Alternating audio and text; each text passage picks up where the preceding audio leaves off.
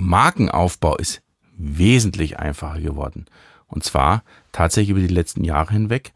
Und warum das so ist und was es dir da draußen hilft, darum geht's heute.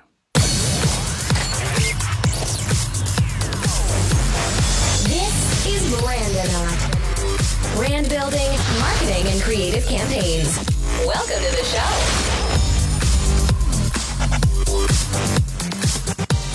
Auch wenn es immer wieder heißt, und gerade bei meinen Vorträgen erlebe ich das und in persönlichen Gesprächen, dass sich die Leute ganz gerne um einen richtigen Markenaufbau drücken. Es geht ja eher so ein bisschen um die Quick Wins. Wie verkaufe ich schnell? Wie äh, erhöhe ich einfach meine, mein Cashflow und all diese Sachen? Also es wird immer sehr, sehr viel über die Sales-Schiene nachgedacht, über kleine Hacks und Tricks und äh, SEO-Maßnahmen, die sofort wirken äh, und der Markenaufbau sehr gerne stiefmütterlich behandelt, weil er doch Arbeit macht. Aber der Markenaufbau ist so dermaßen viel einfacher geworden in den letzten Jahren, dass es eigentlich, äh, also einfacher geht schon fast gar nicht. Also ich wüsste jetzt nicht, was da jetzt noch kommen soll, dass es noch einfacher wird.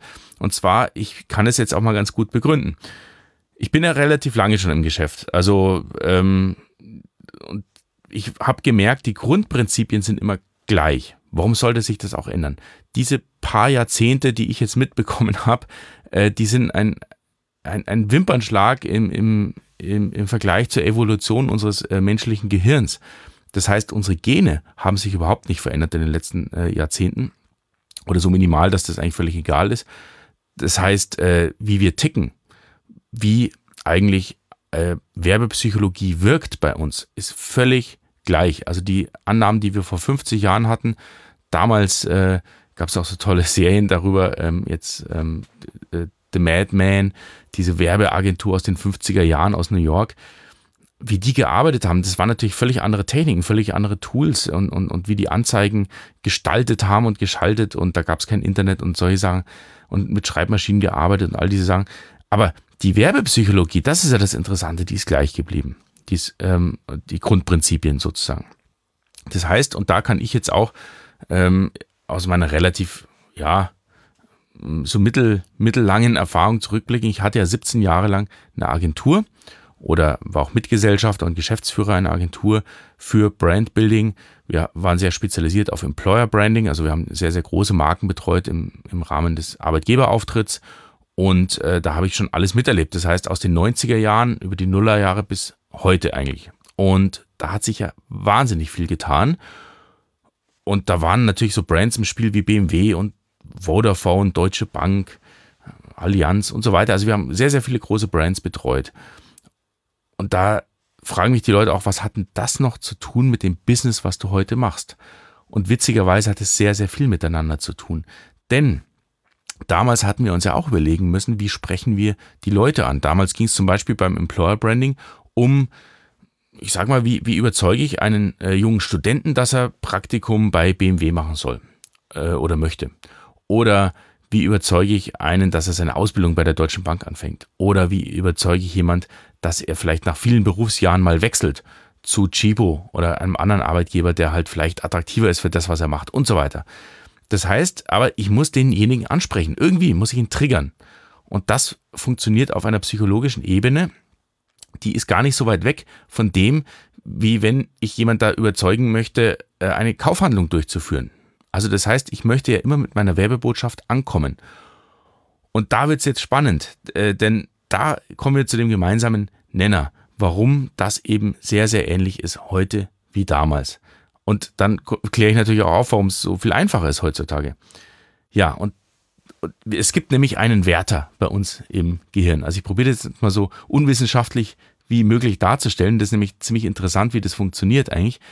Wir erleben da extrem viele Werbebotschaften da draußen. Also ich habe da immer so dieses Bild im Kopf vom Times Square in New York. Alles voll mit blinkenden äh, LEDs und äh, Screens und Leinwänden und Werbetafeln und so weiter und so weiter. Kein Mensch, der auf dem Times Square steht, egal wie lange, wird sich an jede einzelne Werbung erinnern, die er dort gesehen hat. Auch wenn er sie physisch wahrgenommen hat, wird er sich nicht dran erinnern.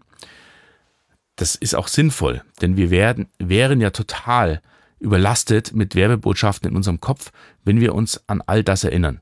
Das gibt's allerdings ab und zu, also das ist dann aber eher krankhaft, das Autismus, wenn, wenn da quasi dieser Filter fehlt. Also wenn, wenn man sich quasi an alles erinnern kann, was man gesehen hat.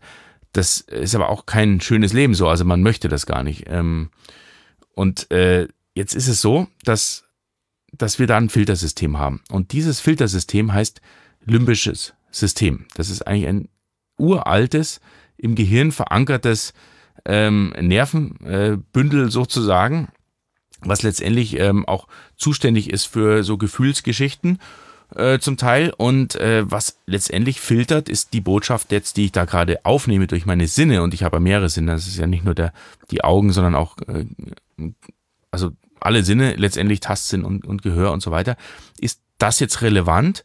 Lasse ich das durch in mein Großhirn zur ähm, bewussten Verarbeitung oder filter ich das vorher weg? Ist das was, was eventuell gar nicht von Interesse ist, was eventuell was völlig Bekanntes ist, was dadurch auch unrelevant ist, was ich äh, ähm, automatisch schon gespeichert habe, ähm, irgendwas. Ne? Also das heißt, dieses limbische System filtert aus. Und dieses limbische System, das äh, reagiert blitzschnell. Also das ist so schnell, weil wir, also man muss sich mal vorstellen, wie viele Eindrücke wir so wahrnehmen über alle Sinne äh, pro Sekunde. Das ist so unglaublich viel. Ähm, das muss ganz schnell reagieren. Das ist nämlich getrimmt drauf, schnell zu reagieren. Denn es gibt ja durchaus kritische Situationen, wo wir ganz schnell handeln müssen. Und das ist so ein bisschen, ja, Reptilienhirn sagt man da manchmal auch dazu, äh, weil der Mensch früher, wenn er durch den Dschungel gegangen ist, sagen wir, das ist so ein Beispiel, was sehr oft gebracht wird. Der Mensch geht durch den Dschungel und dann kommt der Säbelzahntiger um die Ecke geschossen. Naja, und was macht der Mensch? Der haut blitzschnell ab. Und er haut so schnell ab, dass er gar keine Zeit hatte, drüber nachzudenken. Hau ich denn da jetzt ab? Weil wenn ich jetzt drüber nachdenken würde, dieser Säbelzahntiger, ja, hat er denn schon gefrühstückt? Hat er denn Interesse an mir? Ähm, ist, bin ich überhaupt sein Beuteschema oder nicht? Oder hat er mich denn überhaupt gesehen? Keine Ahnung. Wenn ich mir das erstmal alles aktiv bewusst durchdenke, dann verliere ich wertvolle Sekunden, um abzuhauen. Und da genau spielt das limbische System eine Rolle, das erschrickt sich, na, das Erschrecken ist da auch verankert und äh, löst den Fluchtreflex aus. Also diese ganzen Reflexe, die sind auch verankert. Und das heißt, diese Information, da ist ein Säbelzahntiger, die kommt erst gar nicht zum Großhirn, äh, da bin ich schon am Laufen. Und genauso funktioniert die Werbebotschaft auch. Die Werbebotschaft kommt an und das limbische System entscheidet, unrelevant, unrelevant, unrelevant, ah, relevant. Genau. Und jetzt ist unsere Aufgabe in der Werbung, in, in der, auch im Markenaufbau, eben durch das limbische System durchzudringen. Und da tust du dir einfach wesentlich einfacher, wenn du mit einer Marke arbeitest, die eben schon bekannt ist.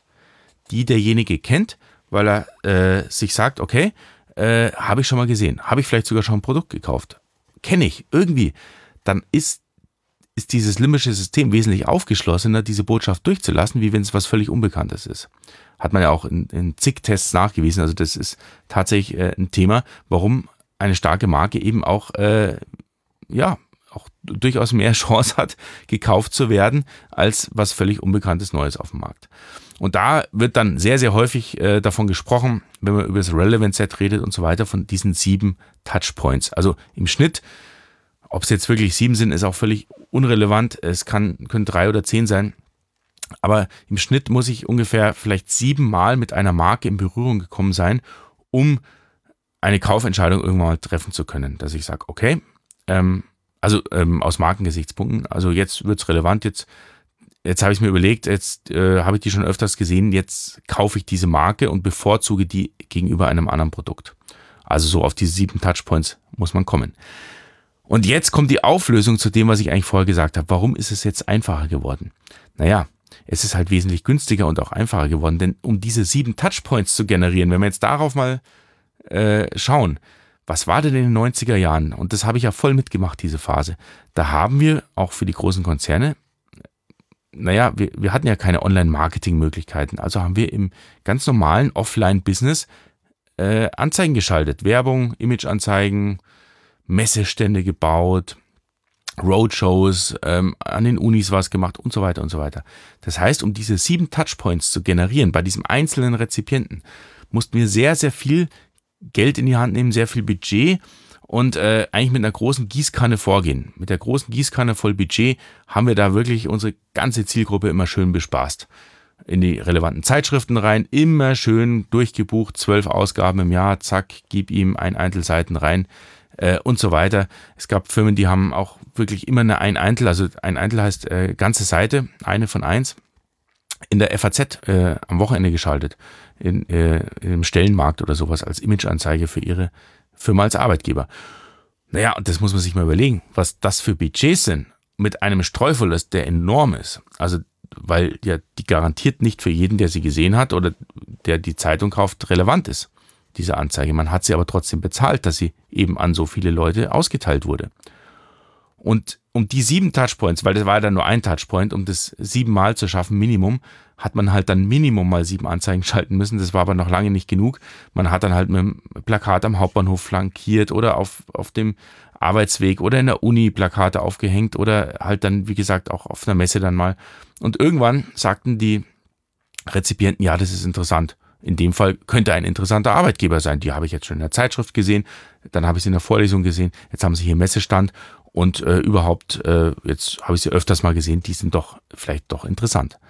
Naja, und heutzutage kann ich eben diese sieben Touchpoints als kleine Marke und da kommt eben kleine Marke mit großer Marke zusammen, mir völlig anders generieren. Denn ich schaffe es ja vielleicht, jemand anzusprechen mit einer, ich sage jetzt mal so einen typischen Ablauf, mit einer Facebook-Ad. Na, derjenige sagt, oh, ist interessant, kennt die Marke noch nicht, aber ich muss da halt so einen Köder auswerfen, der interessant ist, zum Beispiel ein Content-Häppchen oder irgendwas Interessantes, ein Bild, ein Video, keine Ahnung was. Dann klickt derjenige drauf. Das ist der erste Touchpoint. Kommt auf die Webseite, liest was, registriert sich, was auch immer die, äh, das Ziel der Facebook-Anzeige war. Ja, soweit so gut, das ist ein Touchpoint. Der wird aber noch nicht kaufen. Dann generiere ich den zweiten Touchpoint und der ist bereits wesentlich günstiger als früher. Früher habe ich einfach über den gleichen Kanal mit dem gleichen Budget nochmal ausspielen müssen, Minimum. Heutzutage kann ich eine Retargeting-Kampagne einsetzen. Ja, weil ich das Facebook-Pixel ja auf meiner Webseite hatte. Derjenige ist quasi markiert und dem kann ich retargeten. Das heißt, das nächste Mal sogar, da muss der gar nicht auf Facebook sein, wenn der in Fokus online ist oder im Spiegel oder sonst wo im Internet unterwegs, sieht er auf einmal sogar in der App meine Anzeige. Wie wunderbar ist das denn? Und diese Ausspielung, die kostet mich einen Bruchteil von dem, wie wenn ich die komplette Zielgruppe nochmal targetiert hätte, weil ich ihn ja sehr zielgerichtet äh, erwischen kann. Noch besser, er registriert sich bei mir in irgendeiner Form, ob das jetzt der Messenger-Bot ist, das E-Mail-System, was auch immer. Und da generiere ich weitere Touchpoints. Das heißt, ich kann ihm E-Mails schicken, Messages über einen Messenger-Bot und so weiter, bis er seine sieben Touchpoints quasi im Mittel voll hat und dann sagen, okay, und jetzt habe ich hier übrigens noch ein Produkt, das kannst du kaufen. Super. Das heißt, ähm, diese sieben Touchpoints waren so dermaßen viel einfacher und günstiger zu generieren wie früher, als wir eben nur diese Massenmedien zur Verfügung hatten und immer wieder mit großen Budgets reingehen mussten, ähm, was einfach keinen Sinn machte. Das war übrigens auch äh, so eine Zeit oder äh, heutzutage immer noch. Ich krieg's dauernd auf den Tisch. Wollen Sie nicht Werbung machen in unserer tollen Zeitschrift? Wir haben genau Ihre Zielgruppe kriege dauernd so Mediadaten auf den Tisch. Kennt ihr wahrscheinlich da draußen. Naja, viele sagen dann, oh toll, wenn ich da mal eine Anzeige schalte, da passiert dann richtig was. Ganz ehrlich, da passiert überhaupt nichts. Egal was. Also, egal in welchem Bereich, egal in welcher Zeitschrift, es wird nichts passieren. Weil es ist ja nur ein Touchpoint. Ich müsste schon die Zeitschrift durchbuchen das ganze Jahr und dann wird es dann eben doch teuer. Beziehungsweise irgendwie so gut konvertieren, dass die Leute sich wenigstens danach auf meiner Webseite tummeln oder sonst was. Also, das heißt, diese sieben Touchpoints online zu generieren, ist wesentlich einfacher. Ich spreche aber auch oft übrigens über Offline-Touchpoints. Wie gesagt, Zeitschrift ist schon ein relevantes Medium und auch Messe und, und solche Sachen. Das größte Ziel, aber jetzt wird es vielleicht dem einen oder anderen auch klar, ist immer, die Leute online äh, zu bringen und zu konvertieren, zum Beispiel in die E-Mail-Liste. Das ist mein größtes Ziel. Auch wenn ich einen Messeflyer verteile, dann ist immer ein QR-Code drauf und da ist immer ein Lead Magnet, so nennt man das, ein kostenloses Content-Häppchen, wenn du jetzt auf die Webseite kommst, dann kriegst du kostenlos nochmal ein PDF oder keine Ahnung was. Also, das heißt, ich probiere die immer äh, online zu bekommen, weil ich dann nämlich meine Touchpoints generieren kann danach. So bildlich gesprochen kann man sagen, früher sind wir mit der Gießkanne rausgegangen, heute können wir die gleiche Wassermenge in viele kleine Pipetten füllen und die Leute einzeln beträufeln. Und das Ding ist, dass der einzelne Rezipient für den macht es im limbischen System, was ich vorher erläutert habe, keinen Unterschied. Ob er jetzt siebenmal mit der Marke in Berührung kommt in großen Medien wie Zeitschrift, Plakat oder sonst was, oder ob er ähm, eine, eine Botschaft über E-Mail, Messenger-Bot äh, und, und sonst wo bekommt.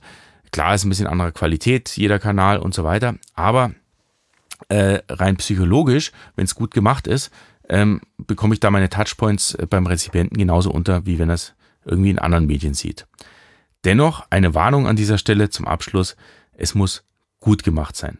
Also es hilft nichts zu sagen, auf Teufel komm raus, ich gehe jetzt einfach nur auf Touchpoints, was da viele nämlich äh, machen, so Online-Marketer, die jetzt immer mehr in diese Richtung driften, wir bauen jetzt auch eine Marke und so. Äh, ich beobachte den Markt da sehr intensiv.